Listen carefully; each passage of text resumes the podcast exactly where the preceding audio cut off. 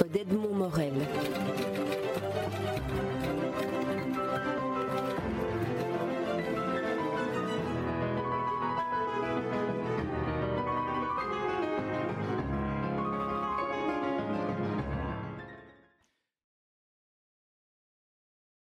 dans la collection Air Libre chez Dupuis, un album bouleversant qui s'intitule Féroce Tropique. Alors Thierry Belfroy, scénariste, Joe Pinelli euh, au dessin, au dessin, mais aussi on pourrait dire euh, à la peinture, parce que c'est chaque case est, comme, un, tableau, comme un travail de, de, peintre, autant que comme un travail de dessinateur. Alors je me tourne vers vous pour la première question. Comment avez-vous traduit l'univers qu'avait créé, que vous avez proposé Thierry Belfroy, scénariste? Il y a eu trois étapes. Voici les deux dernières. Euh, la première des, deux dernières étapes était une version au crayon de couleurs, deux ou trois couleurs, pas plus. Je tenais à ce que Thierry visualise euh, totalement ce qu'il avait écrit, ce, que, lui, moi-même et, José-Louis Bocquet, l'éditeur, ce que nous trois, je devrais mettre en dernier, visualisions ce, ce qui était mis en place dans, dans la structure du scénario. Ça, c'est l'avant-dernière étape. Ce qui m'a permis ça m'a pris deux ans, ça. Ce qui m'a permis au final de, travailler, d'exploiter la, technique wheel, qui est lourde, assez rapidement en trois mois. J'ai tout réalisé en trois mois à partir des, des. Euh, cette technique, elle est, picturale, c'est de l'huile, bien entendu. C'est l'huile sans prétention de, bon, de bonheur, de, de de voilà. Ce, ce sont ces pigments-là, c'est les pigments sénéliers sans prétention. Donc c'est une technique lourde en image figée. Le, toute la, le challenge, toute la difficulté consistait à rendre euh, cela fluide, à adapter cela au langage bande dessinée au langage bande dessinée, mais aussi au, sujet de Triste Tropique. Le sujet, c'est la vie d'un peintre, Heinz von Furlow, la vie, plutôt un épisode de, de, la vie de ce peintre à travers un voyage ethnographique qu'il réalise pour le compte du gouvernement allemand en 1913 en Océanie, et les épisodes qu'il vit pendant la Grande Guerre mondiale. Alors d'où vient l'inspiration, Thierry Belfroy, d'un personnage comme celui-là, d'un scénario comme celui-là? Ben, Je vais renvoyer à celui qui a répondu à la première question. L'inspiration, elle vient de, Joe Jay. On va l'appeler comme ça, hein, c'est son pseudo, euh, assumons-le. Euh, puisque c'est lui qui euh, m'a envoyé en septembre 2008 un gros. Euh, je, vais le, sortir. Un, gros dossier dans lequel il y avait. Le voici, le voilà. Évidemment, la radio, c'est pas très très visuel. Dans lequel il y je peux tourner les pages pour faire du bruit, mais euh, c'est pas la peine. vous allez décrire. Dans lequel il y avait décrire le dossier. Euh, au minimum. Alors, je, je, dis au minimum parce que j'ai jamais compté les pages, elles sont pas numérotées, mais 80 pages d'esquisse. Et je pense qu'elle avait même davantage, je dirais plutôt une centaine de pages d'esquisses. J'ai reçu ça dans ma boîte aux lettres, avec une, euh, dans une enveloppe, euh, et les enveloppes de, Joe J sont assez amusantes parce qu'il recycle tout. Donc, y compris les enveloppes qu'on lui a déjà envoyées, qu'il recouvre euh, avec des dessins à lui. J'en sors encore une. Dommage qu'il n'y ait pas une caméra. Voilà, il les, il les recycle, il les recouvre et puis il, fait les, il, en fait des objets d'art. Et puis euh, au-dessus, il colle avec du scotch un, papier blanc et il met l'adresse euh, avec son beau lettrage de la personne à qui il envoie le, courrier. Et j'ai reçu donc ce courrier-là. Et dans ce, dossier, qui faisait une petite centaine d'esquisses, de pages d'esquisses, il y avait une note d'attention qui est là. Voilà, je l'ai toujours. Qui est la 1, 2, 3, 4, 5, 6, 7, 8. Il y avait 10 lignes. 10 lignes. En 1913, un jeune peintre formé à Berlin et à Munich, artiste classique, débarque en Papouasie. Lors d'une mission scénographique, il disparaît dans la jungle. Il est retrouvé en 1915 par une patrouille hollandaise. Arrêté parce qu'allemand, il est rapidement libéré, jugé fou au vu de ses toiles et renvoyé en Europe. Là, il combat sur le front dans une section d'artillerie. Il bombarde ses homologues français, de Rhin, Léger, d'Orgelès, ses amis. Vers 1920, il participe à la mise en place de la République de Weimar auprès de Retmaru, alias Beethoven, Écœuré par la barbarie occidentale, il repart vers l'Indonésie, il s'y marie et fonde une famille. Il vide sa peinture, il navigue. Alors vous recevez ça et vous vous dites. Reçu. Voilà. Et, euh, et ça, euh, quand on reçoit ça, enfin là vous pouvez pas voir les dessins, mais quand on voit les dessins qui étaient d'une inspiration euh, classique, pas très proche de ce que je connaissais de, du travail de Joe, que je connaissais bien, parce que ça faisait quand même déjà à ce moment-là plus d'une dizaine d'années qu'on se connaissait. J'avais lu pratiquement tous ses ouvrages, euh, quels que soient les éditeurs microscopiques chez qui il publiait, euh, qui étaient parfois tirés à 300 ou 500 exemplaires, mais je les avais tous lus. Et là, je me disais, tiens, il y a quelque chose de neuf chez lui, qui est évidemment déjà vu, puisque c'était des emprunts à Pratt, à Hergé, etc. Euh, et ça ne me gênait pas. Je sentais bien qu'il y avait de l'emprunt là-dedans et qu'il y avait une espèce d'hommage dans sa manière de, traiter euh, euh, l'exotisme, de traiter l'aventure, etc. Ce qui m'intéressait, c'était qu'il y avait un mouvement, une vitalité, une vie là-dedans qui était incroyable. Et au-delà de ça, c'est qu'il y avait carrément des scènes entières qui étaient pratiquement finies, sans aucun scénario autour, si ce n'est la petite note d'intention que j'ai lue tout à l'heure. Alors le soir même, je me suis mis à mon ordinateur, j'ai commencé à écrire, parce que tout était là tout était là. Les images, d'une part, je les avais devant moi. Je tournais les pages. Voilà, très vite, comme ça. Ah, cette page-là, elle m'intéresse, j'ai envie qu'il dessine ça. Voilà, je veux retrouver la même image au bout du compte. Puis a d'autres où je me disais, bon, bah, ça, c'est Oui, si j'y arrive, euh, il y aura peut-être une scène qui va correspondre, mais je veux cette scène-là. Je veux aussi qu'il dessine ça. Ah oui, donc euh, voilà. Et puis, je, je, revenais sans cesse à ces notes de départ qui correspondaient. Alors ça, c'est le coup de peau à des choses qui m'intéressaient, c'est-à-dire à des auteurs que j'avais lus, à des peintres qui m'avaient fasciné. Euh, on a un grand peintre en commun, je pense, euh, qui, nous fascine tous les deux, c'est Autodix. Il y en a d'autres, mais euh, moi je suis plus fasciné peut-être par, par le début du fauvisme, à commencer par Matisse, qui est vraiment un, des peintres que je, je vénère mon peintre préféré n'étant pas un faux, c'est James Ensor, mais je, ne désespère pas un jour d'en faire la bio avec euh, Joe. Euh, mais parmi les peintres qu'on aime tous les deux, et c'est vrai qu'on est tous les deux passionnés par la peinture, il y a Autodix. Bon, voilà, il y a une partie sur le front en 14-18. Autodix est allé vraiment sur le front comme une espèce de reporter dessinateur. Euh, servons-nous de ça. Et finalement, le personnage de Heinz von Furlow, qui est une pure création littéraire, ou en tout cas de, romanesque, de bande dessinée, vient de, tout ce qui nous nourrit tous les deux, de ces dessins-là que je trouve, de ce petit, euh, cette petite note d'intention qui me dit au départ qu'en 1913, un jeune peintre formé à Berlin et à Munich, artiste classique, débarque en Papouasie. Donc je sais que son souhait, c'est que c'est l'histoire d'un peintre. Et tout ça prend forme, mais très vite et très, très facilement, parce que les choses glissent d'elles-mêmes et que il y a, 15-18 jours. hein, tu as entre le moment où tu reçois les, ce, dossier 15-18 euh, jours après je par, par, courrier postal je reçois une euh, quasi le scénario fini et puis 20 euh, jours après il est fini et il bougera plus il est bon y a une inspiration totale. Et vous, quand vous avez reçu euh, Joe J. Pinelli, quand vous avez reçu le scénario, euh, est-ce que vous avez reconnu euh, l'intention que vous aviez en envoyant ce dossier qui est fait de, de crayonné, comme le disait Thierry Belfroy, et qu'on retrouve d'ailleurs dans le, dans le carnet fictif qui figure en fin d'album des, des, croquis de votre, de votre personnage? J'ai reconnu les intentions que j'avais, dont je n'avais jamais fait part à personne. C'est des choses qui se passent euh, dans la tête. J'avais formulé ça par écrit, vous venez d'avoir le, texte. Donc j'ai bien reconnu ce que j'avais en tête et c'était aller au-delà de mes souhaits. C'était plus que ça, c'était mieux. C'était plus fort. Et en plus, c'était construit, c'était découpé, c'était séquencé, c'était de la bande dessinée.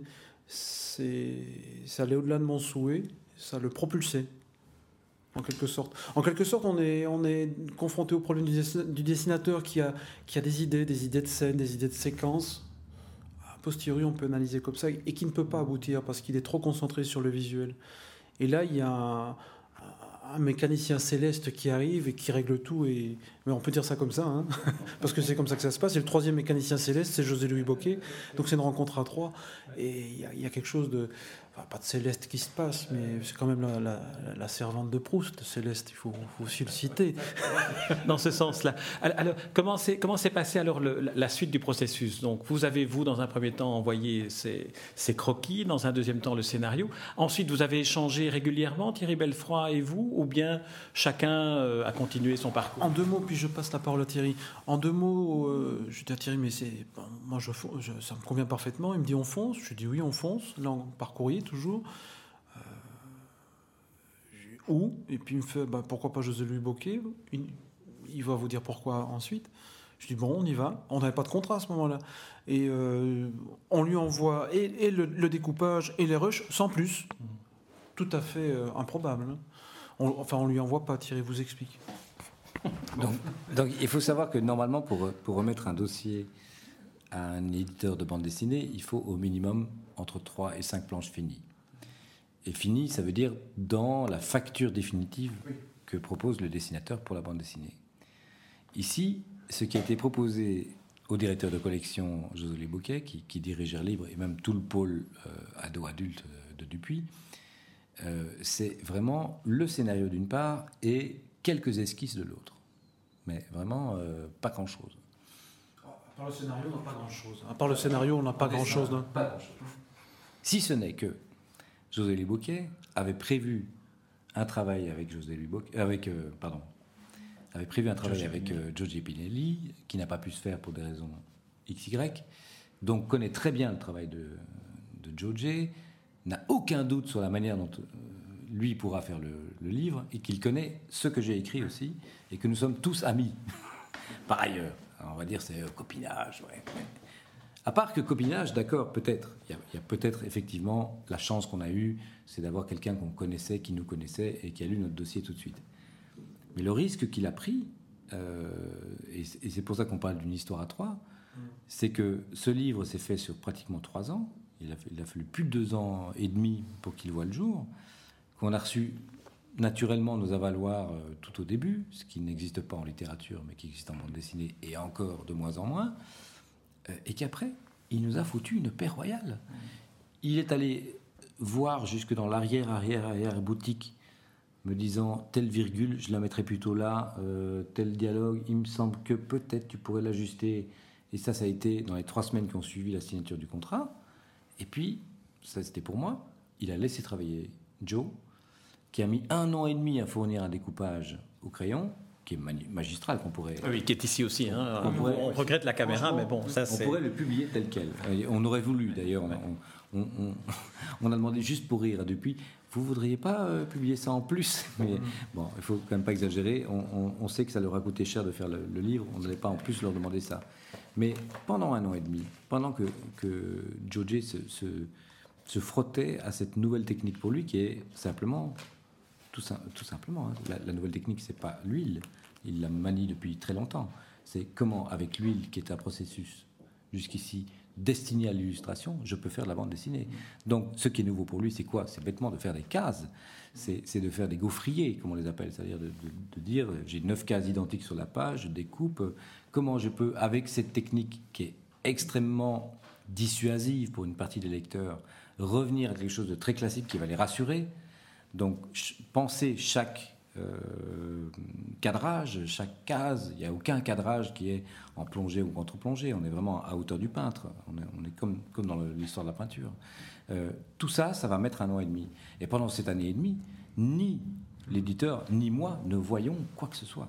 Mais ah, ni vous, Thierry Belfoy. Donc rien du tout. Ah. Alors quel était, quel, était, quel était, quel était, le, ah, Je l'appelle, moi. Je, lui dis, euh, ça va, t'avances? Oui, oui, oui, ça avance. Je travaille dans les trains. J'aime beaucoup travailler dans les trains. J'ai des photocopies. Euh, et puis je dessine dessus. Euh, je t'enverrai bientôt. Euh, puis on vient d'acheter une maison. J'ai beaucoup de travail. ok, d'accord. Moi, pas de problème. Et c'est normal de la part d'un scénariste de ne pas commencer à s'énerver sur son dessinateur, mais c'est moins normal de la part d'un éditeur qui, qui, a déjà payé les avaloirs, qui a une date de production, etc. Et l'éditeur nous fout une paix définitive. Et puis arrive ce premier découpage euh, qui, est, magistral et qui, bluffe effectivement l'éditeur. Là, c'est le crayonné. Hein. Et que j'envoie par la poste, bien entendu, et à Thierry et à José Louis quand c'est fini, pour qu'on puisse réagir tous les trois sur ce découpage pour voir ce qui va pas, ce qu'on peut améliorer, ce qu'on peut transformer. On doit être plus ou moins en octobre-novembre. Et alors vous vous dites que vous allez avoir des réactions, que vous allez avoir des changements, ou bien parce que quand on voit le crayonné, on se mm. dit l'œuvre est terminée. Tout est. Oui, on a fait quelques réglages avec Thierry par la suite. Mais ce qui se passe en octobre-novembre, c'est qu'on n'a pas trop de nouvelles et on se donne rendez-vous. On n'est pas loin d'Angoulême, tous les trois à Angoulême. Et là, je repasse la parole à Thierry. C'est là que ça se décide et c'est là qu'il y a une date qui est prise, Angoulême. Mais là, on est vraiment dans la cuisine interne. Oui, après, on va revenir euh, à, l'album et à l'histoire de cet album. Oui, À l'histoire, à l'histoire racontée dans l'album. Juste, pour terminer, pour dire à quel point parfois les, histoires sont belles derrière les histoires, c'est qu'il y a un an à Angoulême, notre éditeur, donc José Louis Boquet, euh, qui a quand même patienté pendant plus d'un an et demi pour avoir juste un découpage au crayon de couleur en main, ce qui n'est quand même pas grand-chose, nous dit, bon, tout ça c'est bien joli, il est magnifique votre découpage, j'y crois vraiment tellement que je veux en faire l'événement du salon l'année prochaine, donc d'Angoulême 2011, et il dit à Joe, est-ce que tu penses que tu auras fini? Donne-moi une réponse, oui ou non. Et lui, il lui dit, euh, bah, euh, là, comme ça, tout de suite, tu me prends un peu au dépourvu. J'avais prévu plus tard, moi, euh, jusque quand puis-je réfléchir? Avril ou mai, je ne sais plus. Eh bien, il s'engage et il dit en mai, je te dirai oui ou non. Et si en mai, Giorgio Pinelli avait dit à José Louis Bocquet, il me faut un an de plus, mm. je suis sûr qu'on l'avait. Et ça, c'est exceptionnel. Dans une société où aujourd'hui on est dans une course absolue à euh, la production, à terminer euh, les choses avant de les avoir commencées, à ne plus pouvoir réfléchir, à ne plus pouvoir euh, se, poser de questions. À partir du moment où on a quelqu'un comme ça qui nous protège, parce que finalement le travail d'un éditeur comme celui-là, c'est pas tellement de promouvoir l'œuvre ou de, de, la faire naître, ça devient de protéger les auteurs contre ses patrons qui disent, qui s'impatientent, qui disent on a payé un chèque, on n'a rien vu venir, qu'est-ce qui se passe, euh, etc. Ben, pour moi, là, je ne dis pas que c'est pour autant un chef-d'œuvre, mais on met en place tous les moyens d'arriver à quelque chose d'étonnant ou de, qualitatif. De satisfaisant, en tout cas pour les personnes qui, qui l'ont conçu. Mais c'est vrai que ce qu'on nous a donné le temps de le faire. il, est vrai que ça c'est un, luxe euh, extraordinaire et une confiance extraordinaire qui vous a été faite à l'un, et à l'autre pour aboutir à, à, ce, à, cet album sur lequel maintenant j'aimerais que, que, vous nous disiez l'un et l'autre un, peu, un peu davantage. Est-ce qu'on pourrait dire que c'est un, livre en mettant en, en, scène comme protagoniste principal un peintre dans cette période-là? Est-ce que ce n'est pas finalement une interrogation sur la place de l'art dans le monde et sur sa possibilité de continuer à survivre à des cataclysmes comme celui-ci de la Grande Guerre. Oui, très clairement, très clairement. C'est une, une, question qui est au centre de, de, ce livre. Il y en a plein, hein, parce que c'est vraiment un livre dans lequel il y a beaucoup de choses qui se... Peut-être trop. Hein. Je connais que s'il devait y avoir un défaut à ce livre, c'est qu'il y a peut-être trop de choses qui sont brassées en même temps. Mais c'est une question qui est au centre de, de, de c'est celle de la représentation, de l'art.